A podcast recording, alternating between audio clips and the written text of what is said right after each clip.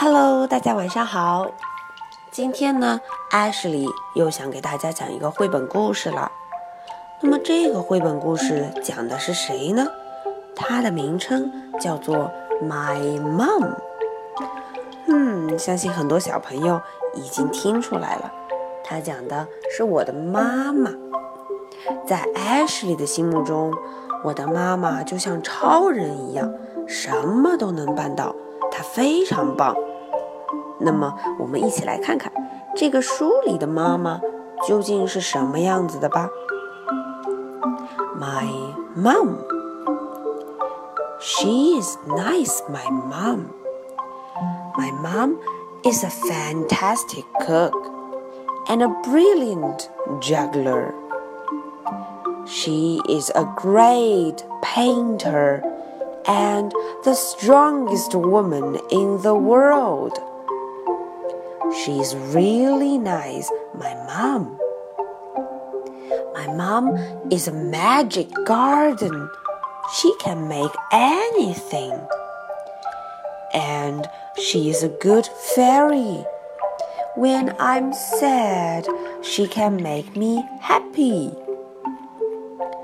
She can sing like an angel and roar like a lion.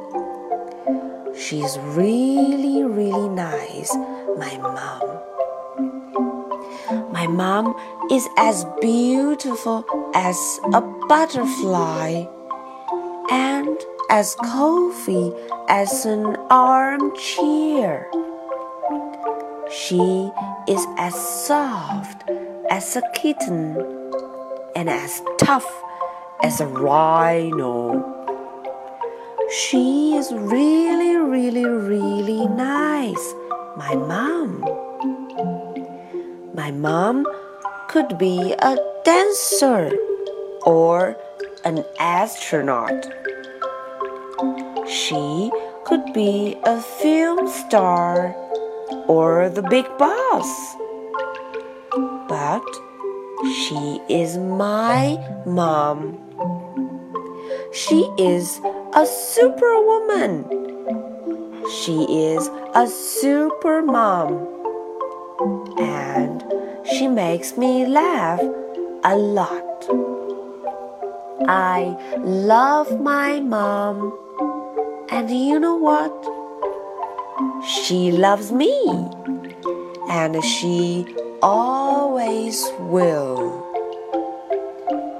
好了，这个故事讲完了， 大家有没有听懂它的意思呢？